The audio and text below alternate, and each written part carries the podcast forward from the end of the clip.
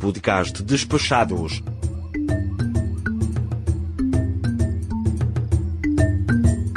Diário de Bordo, África do Sul. Dia 9. Caro áudio spec. Eu sou o Foca e você está no Diário de Bordo do podcast Despachados. Aqui você acompanha um resumo com dicas de minha viagem pela terra do Nelson Mandela. Só o Despachados te carrega junto nessa nossa missão ancestral pelo continente negro e te traz dicas e informações super úteis e outras nem tanto para quem sonha em visitar a África ou que apenas querem embarcar com a gente nessa viagem. Agradecendo aos nossos patronos Gabriel Barcelos, Rodrigo Casorlas, Nilvan Júnior, Yuri Teles, Isnardo Villarroel e Rogério Miranda. E agora, chega de papo que tem um diário na África.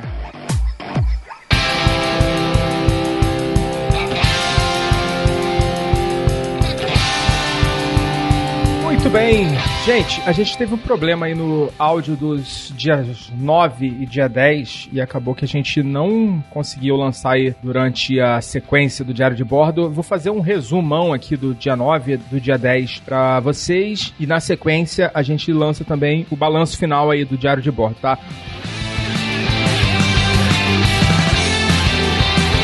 Dia 9 começou em Rod Sprouts, a gente acordou lá pela primeira vez na viagem, a gente acordou um pouco mais tarde, né? A gente acordou às 9 horas, tomamos um café maravilhoso no African Rock Lodge. Fizemos algumas fotos lá, porque a gente ainda não tinha visto o hotel durante o dia, né? A gente só tinha ficado na parte da noite no hotel. E realmente o hotel é maravilhoso. O Sanders, né, que foi o nosso anfitrião lá, cara muito legal, atencioso. Ele emprestou um binóculo pra gente, que deu sorte, né? A gente conseguiu observar lá os, os grandes felinos finalmente. E esse último dia a gente deixou reservado para voltar para Joanesburgo, ou o mais próximo possível de lá. A gente não tinha reserva de hotel justamente porque eu não sabia se eu ia aguentar encarar os mais de 500 quilômetros, né, até Joanesburgo. É, e a gente reservou também a passagem pela rota panorâmica, que eu já vou falar para vocês o que vem a ser a rota panorâmica. Mas a gente saiu do hotel já eram umas 11 horas e seguimos lá para a região da rota panorâmica. É, no balanço final eu vou fazer um, um levantamento de gastos e tal e eu vou falar em detalhes, né, dos custos da viagem, mas eu não lembrava de ter feito uma reserva tão cara no Booking, né? O valor da diária foi 1.200 rands, que dá mais ou menos 400 reais. Vocês que acompanham aqui o despachado sabem que eu não sou dado a essas extravagâncias, mas enfim, não me arrependo, pois foram apenas dois dias, né? E o hotel é maravilhoso mesmo. Valeu o investimento. A gente passou em uma loja de tecidos lá no centro de Sprout, que é uma cidade pequenininha. A minha esposa comprou umas coisinhas, uns tecidos, e a gente seguiu para a estrada R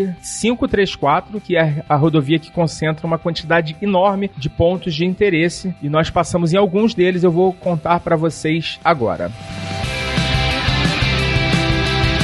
Da cidade que a gente estava, né, lá do hotel, até o primeiro mirante, que chama Three Roundabouts, foram mais ou menos uma hora e meia, passando por estradas muito boas na região, naquele mesmo esquema de estradas cercadas dos dois lados, mas nessa região a gente viu muitas plantações de laranja, a estrada estava muito bonita, o dia estava muito bonito, e a estrada ficou ainda mais bonita conforme a gente foi se aproximando da, das colinas, né, que divide duas províncias, né, a província de Limpopo e Mpumalanga. Os os nomes lá são esquisitos, assim, tem uns encontros consonantais que não tem na nossa língua. Mas o dia que até então estava bem bonito ficou meio encoberto, ficou cinzento, mas ainda assim as montanhas são lindas e a vista do caminho já é de tirar o fôlego. A gente chegou no primeiro ponto, né? Esse primeiro mirante, é, eu acho que é o principal da estrada, se chama Three Rondavels. É, os Rondavels são formações em formatos de cabanas, assim, parecem as, as cabanas que a gente fica, que a gente ficou hospedado lá no, no Kruger. É um lugar muito bonito mesmo. A, a vista é de tirar o fôlego. Infelizmente, a, as fotos não ficaram tão boas, como esse local é bem mais alto do que onde a gente estava. Estava é, um pouco encoberto. As fotos ficaram bem cinzentas. De lá a gente foi para um outro ponto que é um tipo um Canyon, chama é, Lucky Spothole. Depois fomos para God's Windows, que é um outro mirante. Uh, Pineapple Rock, que também é uma pedra que foi esculpida assim pela erosão, né? E ela parece um, um formato assim de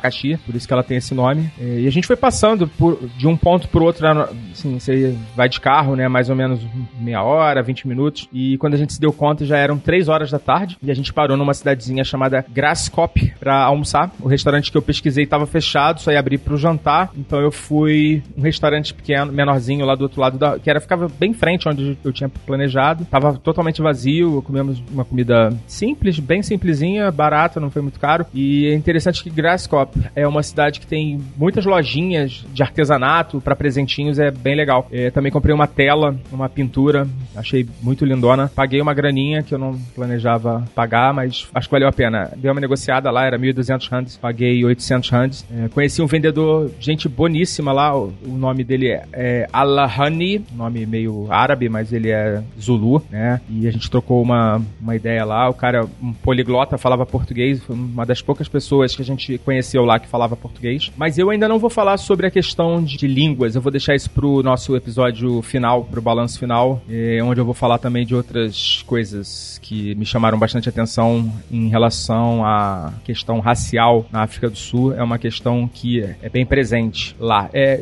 eu tô gravando já de casa, né? Tô aqui nos suntuosos estúdios do Despachados Incorporations and Picaretations. Talvez o áudio esteja um pouco melhor agora, porque eu não estou mais gravando com o meu celular. Mas enfim, depois que a gente terminou de almoçar, de fazer nossas comprinhas lá, já eram mais ou menos 4 horas da tarde, um pouquinho mais. É, a gente ainda foi para uma cachoeira que era ali próximo, também é um dos pontos de interesse da rota panorâmica. A gente foi em Berlin Falls, né? É, tava muito frio. É, Grasskop é uma cidadezinha gelada no inverno. A gente é, foi nessa cachoeira, tiramos algumas fotos, não ficamos muito tempo porque estava bem frio e o dia que estava cinzento começou a ficar meio, meio chuvoso, então a gente resolveu seguir nosso caminho, nossa viagem rumo a Joanesburgo. A gente saindo de Grasskop cruzamos uma serra enorme, assim, muitas curvas, alguns caminhões se arrastando na subida, chegamos já sem nenhum vestígio de luz no céu a uma cidadezinha e de lá a gente seguiu para a estrada que o Waze estava indicando. Eu fui recebido por uma cratera, não sei como não estourou os pneus do carro. E um pouco mais à frente, outra cartera, até que os buracos na estrada se transformaram de, em estradas no buraco. Ou seja, a estrada muito, muito, muito ruim. Muito esburacada e buracos realmente enormes. Uh, olhei no Waze e a gente só ia sair daquela estrada em 45 quilômetros. Deu aquela vontadezinha de chorar básica. Caminhão pra cacete, levantando uma poeira bizarra. Depois de uns 10 quilômetros, deu uma melhorada. E depois a estrada tava em reformas, né? Ou seja, aquela realmente não tinha como, como ficar. Depois de uns 10 quilômetros melhorou, a estrada melhorou e mais à frente a gente pegou alguns desvios, né? A estrada estava em obras, né? A gente pegou alguns trechos já prontos e outros por desvios, que era uma estrada de terra. Apesar disso, era bem melhor do que a buraqueira da estrada é, alguns quilômetros atrás. Seguimos mais uns 40 quilômetros numa estrada mais ou menos até finalmente chegar na N4, que é a nacional, a, estrada nacional principal lá, que, que corta essa região né, rumo à região de Joanesburgo. Questão de pedágio, eu já tinha falado, né? Na, a gente pagou na vinda uns 140 rands e na, na volta foi mais ou menos isso,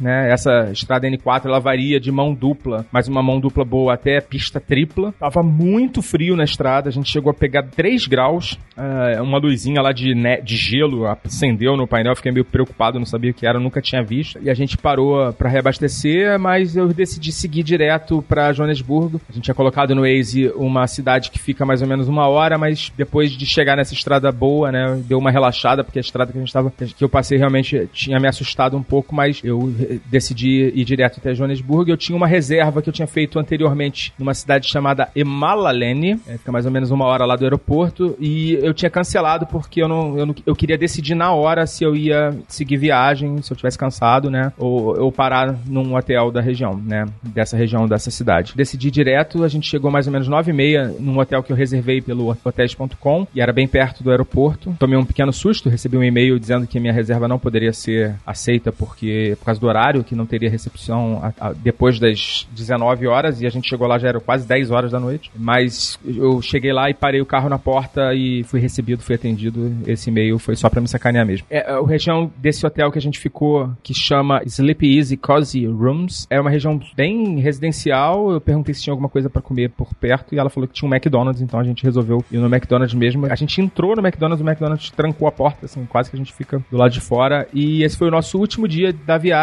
É o fim da nossa viagem, né? Uma viagem que para mim foi bem surpreendente. Eu, eu, tinha uma expectativa em relação à África do Sul, mas a realidade se mostrou bem, bem acima das minhas melhores expectativas.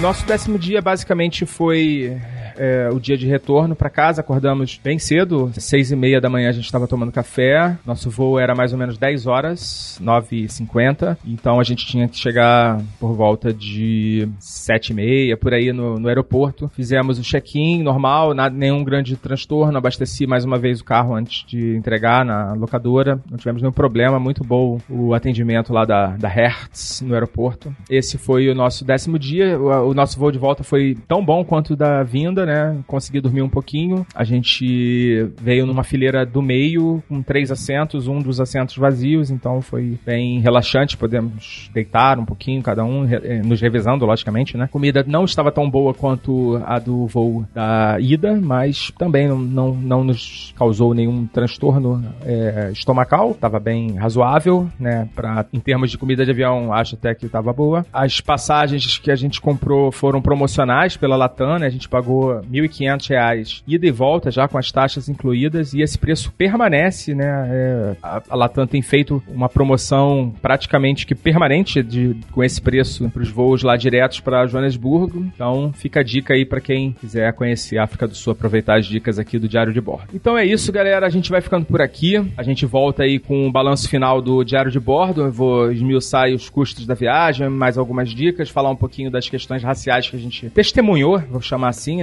Lá na África do Sul, eu já tô falando aqui de Santos. E é isso aí. Foca na viagem. Tchau!